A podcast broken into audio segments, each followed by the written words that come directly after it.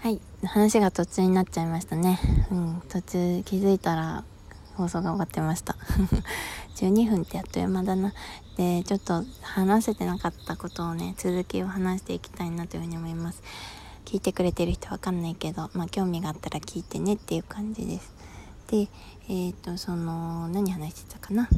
えー、そうですね。まあそういう自分が意識してないけど結果を見ると女性ってていうことに妙なこだこだわりというかもう結果的になんか女性っぽいものを選んだりしてる。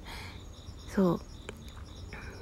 でそのあと恋愛の時とかもそうなんだけど、まあ、自分のまま恋愛っていけばいいんだけど女としてどういう風に振る舞うのかなっていうのをね結構考えちゃうの先に。でそれはなんかもしかしたら女性っていうものがわからないからなんかだし女性であることに対してあんまり自信がないからそこで迷っちゃってたのかなみたいなね、うん、こじつけだけどなんかそういう風に思ったりもしました。うん。そうなの。不思議だよねなんか。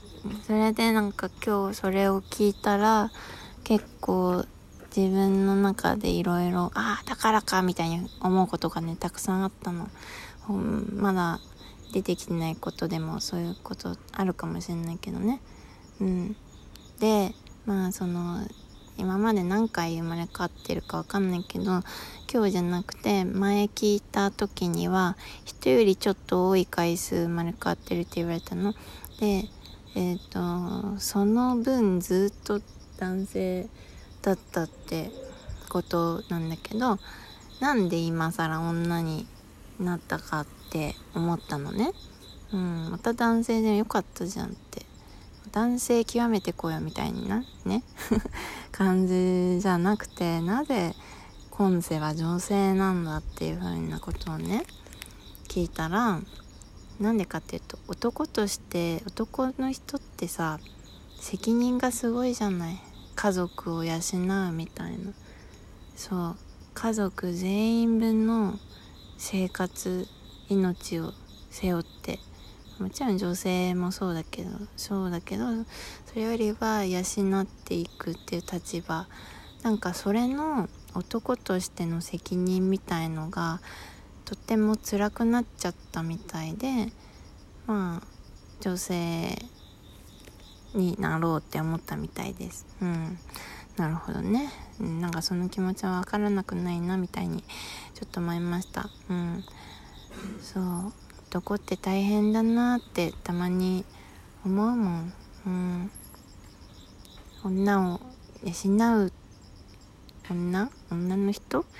養わなきゃみたいなね大変だなって思います。だから私は今女性だけど逆に男性と男性的なやっぱ多分目線で物事を考えているから男性が男性というか、まあ、私の将来の夫が全然稼げなかったら私が稼ぐよっていうふうに思ってるしシングルマザーになったとしても、えー、ちゃんと生きていけるようにお金を貯めて育てるわみたいな感じで意外とそういう何て言うのかな生きるリスクをね意外と考えながら生きているなってその周りの女の子たちがそを見るとなんか感じることが意外と多くてうん。そう。だからまあそれがね何のせいなのかわかんないんだけどうん。そういう風に感じることもねあるんですよね。うん。そうなのよ。うん。そう大変だよね。うん。本当に。であのー、なんかねまあいろんな人生があるんだけど1人と2人教えてもらったのね。前も2人だったんだけどその時は、ペルー人って言われてで北海道の武家の人っていうふうに言われたんだけどえっ、ー、と今日言われて新しいキャラクターが出てきて私はそれにちょっと面白いなっていうふうに思ったんだけどあのアザラシをひたすらに狩る寡黙な人っていうふうに 言われた。そう。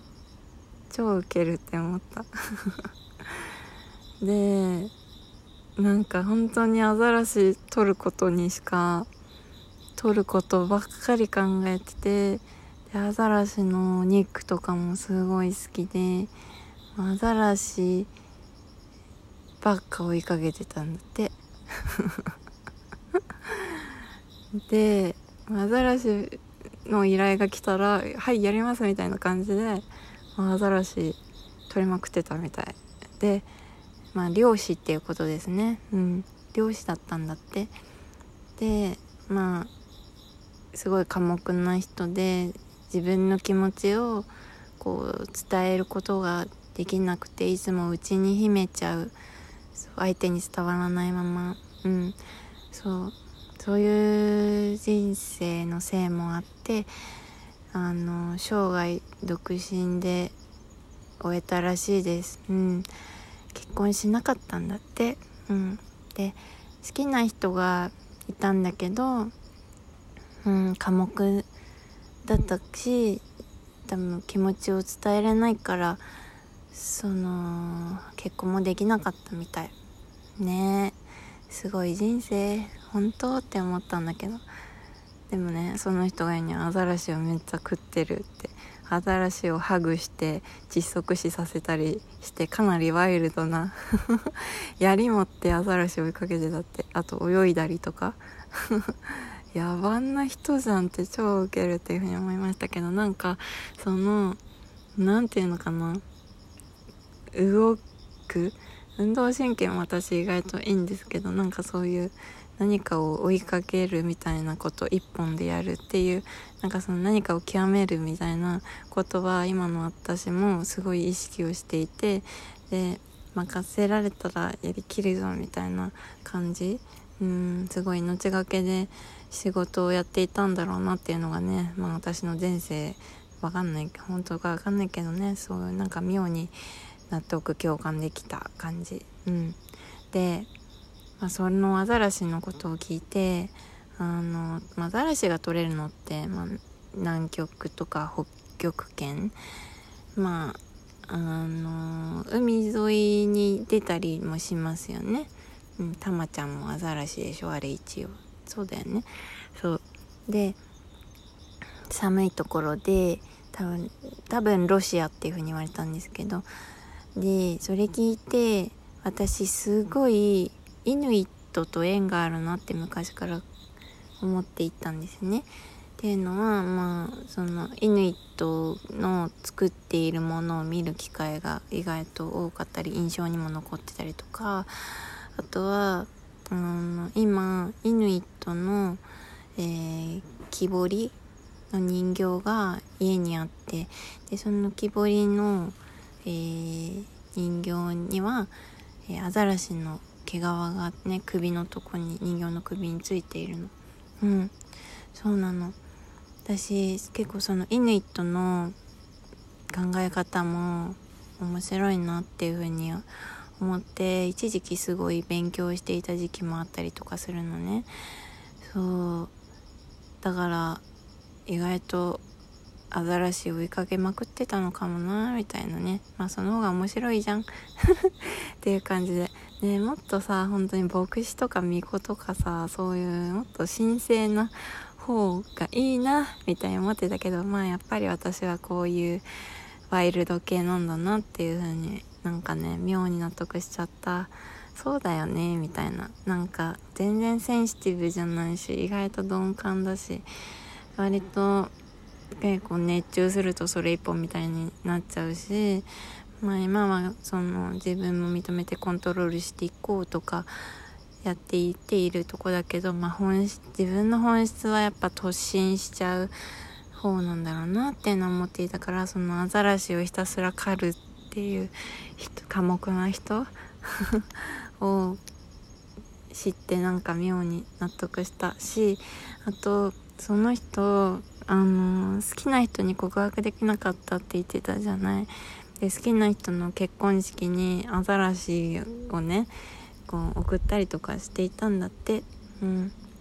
でそれ聞いて今の私もそれと近いなっていうふうに思ったの。好きな人ができると必ず彼氏がない彼女ができちゃったりあと結婚しちゃったりとかそういうことがあのー、本当に20代は多かったの。うん。本当に多くてなんで私こうなんだろうってねすごい思ってたのね。でもなんか妙にそのことに納得したの。っていうのは気持ちを伝えよう伝えなんか伝えようとするとね付き合うことになったみたいに言われることが多かったの。もうそれは告白この時期にしようって決めたぐらいの時にちょうどその知らせが来るのね。だから本当にどうして私は報われないんだろうっていうふうにすごい思っていたのね。うん。だからねなんかそいつの気持ちがわかるんだよね。私の前世の気持ちが。で結その好きな人の結婚式でねなんかこう担当したりとかもねいろいろしていたの。うん。だからなんか妙に自分だなっていうふうに思った。はい。であともう一人先生教えてもらったんだけどもう時間がないからどうでもいいか。そう。でもう一人はねやっぱりペルーの人だったんだって。うん。前もペルーって言われたんだけど。でその人にはスペイン人に全財産取られて牛だけ牛と家族だけ残ったんだって。ねえ。やっぱペルーだ